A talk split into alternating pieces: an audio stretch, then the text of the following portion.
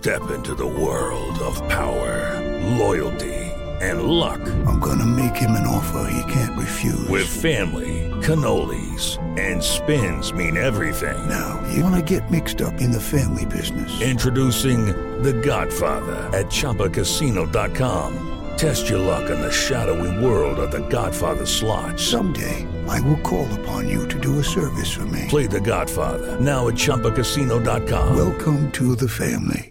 Purchase necessary. VGW Group. Void where prohibited by law. 18 plus. Terms and conditions apply. Desde que eu cheguei em Londres, tive a chance de acompanhar de perto dois casamentos reais. Não que eu seja um fã da monarquia, mas ocasiões como essas acabam mostrando um lado da sociedade que é bastante pitoresco. E como jornalista, uma simbiose em larga escala é sempre interessante de ser observada de perto. Everybody, and thank you for joining us on this a day the world has been waiting for. We're outside Westminster Abbey in London, the very spot where Prince William made Kate Middleton his bride in front of an estimated 2 billion people around the world. And the lavish ceremony outdid all expectations. Tanto no casamento do príncipe William quanto nas bodas do príncipe Harry, os britânicos, de maneira geral, ficaram ensandecidos. Estou falando na média, claro, né? Porque, como já comentei antes, existe um grupo considerável de pessoas que não apoia a monarquia. No casamento do príncipe William, por exemplo, o finado jornal impresso The Independent se recusou a tratar do assunto na primeira página. Só que a grande maioria do país ainda se comove com as histórias do Palácio de Buckingham. Em 2011, quando o terceiro na linha sucessória da coroa britânica juntou os trapos com Kate Middleton, o país estava desesperado por boas notícias. A crise financeira estava em seu auge. Os conservadores estavam próximos de completar um ano no poder e o facão de David Cameron dilacerava os benefícios sociais. Theresa May perseguia imigrantes sem nenhum constrangimento. E dentro deste contexto, William e Kate, o casal tido como perfeito aos olhos dos monarquistas britânicos, era um suspiro de poesia. Kate não tinha sangue azul, mas isso pouco importava. O casal, aliás, decidiu fazer a cerimônia na abadia de Westminster. Kate emerged looking princess perfect. She graciously said hello to the crowd as her sister Pippa, the maid of honor, smoothed out her gorgeous gown. O casal decidiu inclusive fazer a cerimônia na abadia de Westminster. O templo tem muito charme, é claro, fica ao lado do Palácio de Westminster, no coração do centro histórico de Londres. Mas não oferece a mesma pompa da Catedral de São Paulo, algumas poucas milhas de distância, seguindo ao leste do rio Tâmisa. Foi na Catedral de São Paulo, aliás, que o príncipe Charles e a princesa Diana se casaram em 1981, uma cerimônia muito mais grandiosa. 30 anos depois, a crise financeira era tamanha aqui na Inglaterra que o primogênito e a então noiva dele decidiram fazer algo mais low profile. E isso também pegou muito bem com a população favoreceu a sensação de que as pazes entre a família real e o povo britânico estavam seladas outra vez. Sete anos depois, foi a vez do caçula de Charles e Diana se casar. De novo, o país não vivia um grande momento. Quer dizer, não vive até hoje, né? Mas agora as circunstâncias são ainda piores. Só que em 2018, a crise política era mais complicada. O Brexit já se arrastava como debate nacional há bastante tempo e as incertezas iam consumindo a autoestima desse povo que gosta de planejar tudo com antecedência. We're looking now at the car that has the woman of the moment, Ms. Meghan Markle, making its way towards the west steps of St. George's Chapel. Well wishers waving, taking photos. What a moment of history for her. Meghan não era a noiva convencional que se poderia esperar para Harry.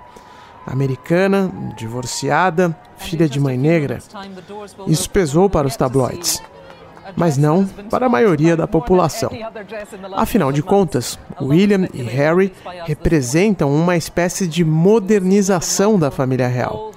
E isso tem tudo a ver com a modernização da sociedade britânica, que tem em Londres um bastião global de diversidade. As ruas medievais de Windsor ficaram lotadas para ver o casamento de Harry e Meghan em mais um capítulo dessa reconciliação da realeza com seus súditos. Mas depois disso tudo, cortamos para 2020. The Monday morning headlines say it all.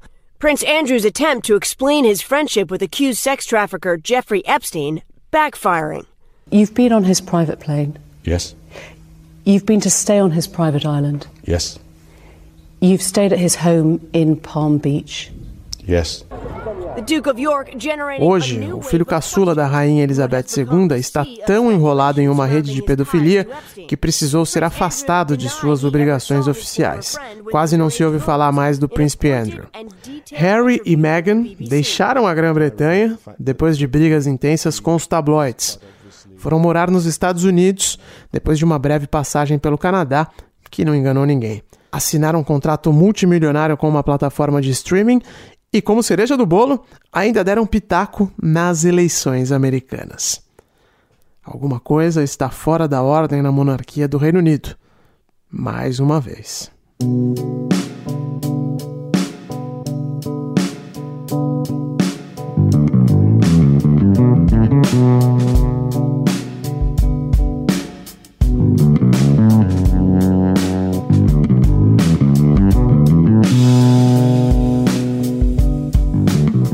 Eu sou Ulisses Neto e esse é o podcast Londres Real, um programa semanal gravado direto da capital britânica.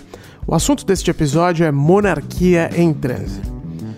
Um dos pontos que mais me chamaram a atenção durante a cobertura do casamento real em 2011 foi a presença em massa de norte-americanos.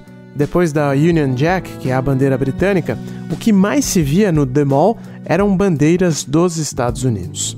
Sem exageros, a rede de televisão americana NBC construiu um mega estúdio na Trafalgar Square.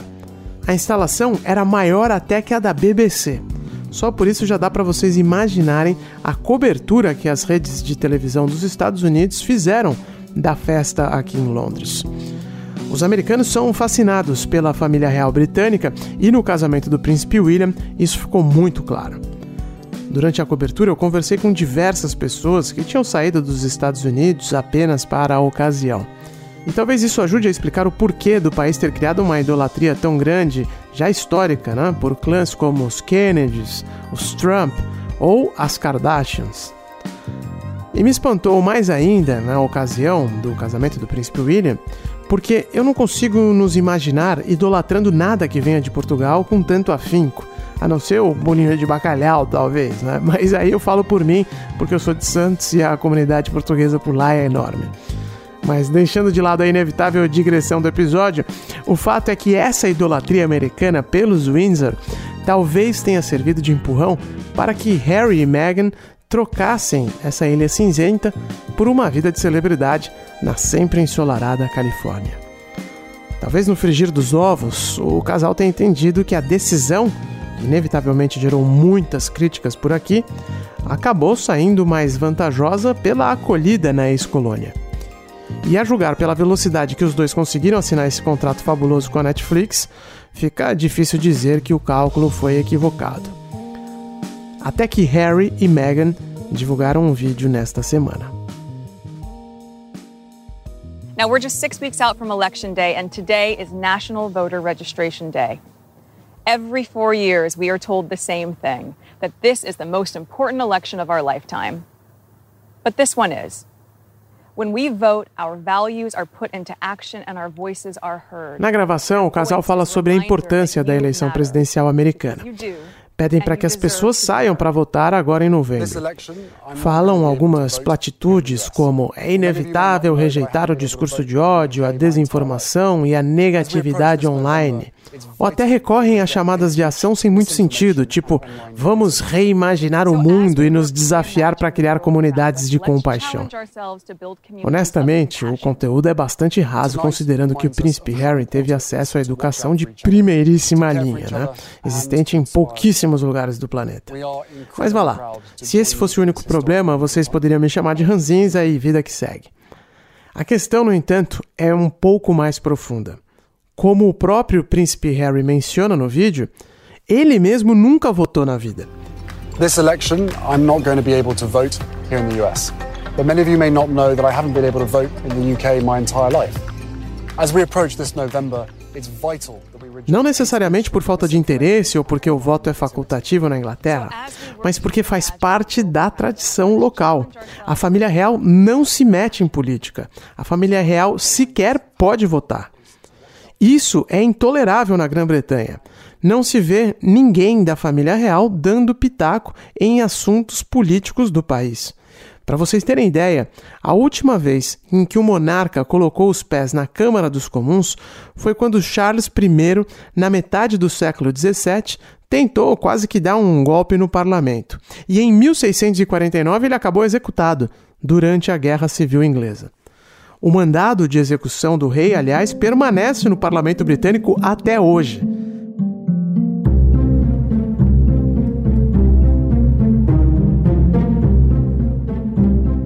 O Palácio de Buckingham recusou comentar o vídeo publicado por Meghan e Harry nesta semana. Os jornais daqui, que têm fontes dentro da família real, dizem que o sentimento entre os Windsor é o de que Harry passou dos limites. Mesmo a imprensa conservadora, amplamente favorável à monarquia, criticou em peso essa atitude do príncipe porque não importa onde ele mora nem com quem ele está casado. Harry ainda é integrante da família real e representa a Grã-Bretanha. Sem contar que ele continua na linha sucessória da coroa. Em sexto lugar, é verdade, dificilmente irá assumir o trono um dia, considerando que a espera está sendo longa até para o pai dele. Ainda assim, certos protocolos não devem ser quebrados. Pior, o príncipe ainda acabou alvo de ironia do presidente dos Estados Unidos porque o casal real declarou explicitamente o endosso à candidatura de Joe Biden. Não citou o nome do democrata, mas endossou o candidato na prática. E Trump foi provocado sobre isso em uma entrevista coletiva. I'm not a fan of hers. And uh, I would say this, and she probably has heard that, but uh, I wish a lot of luck to Harry, because he's going to need it. O presidente dos Estados Unidos, com um tom irônico, disse o seguinte: Não sou fã dela. E diria mais: ela provavelmente já ouviu isso. Desejo muita sorte para o Harry, porque ele vai precisar. Independente do que você ache ou deixe de achar do presidente dos Estados Unidos, o príncipe britânico jamais deveria ter se colocado nessa posição. Não pegou bem na Grã-Bretanha, não pegou bem nos Estados Unidos. E a motivação por trás disso tudo vai ficando cada vez mais questionável.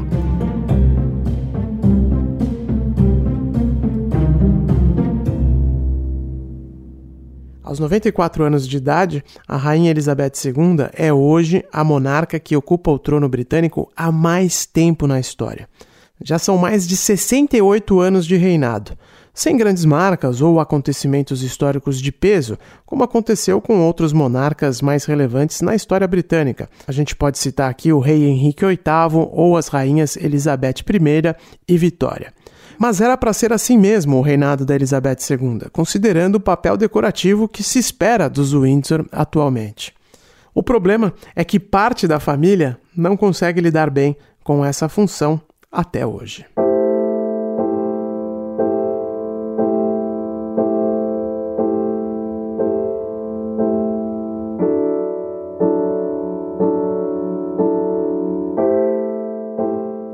Londres Real é um podcast semanal da Jovem Pan. Na próxima sexta-feira, eu, Ulisses Neto, volto com outro assunto. Se você quiser saber algo específico da vida aqui na ilha da Dona Elizabeth Regina II, é só me mandar uma mensagem. No Twitter você me encontra no arroba Ulisses Neto e no Instagram no arroba Londres Real.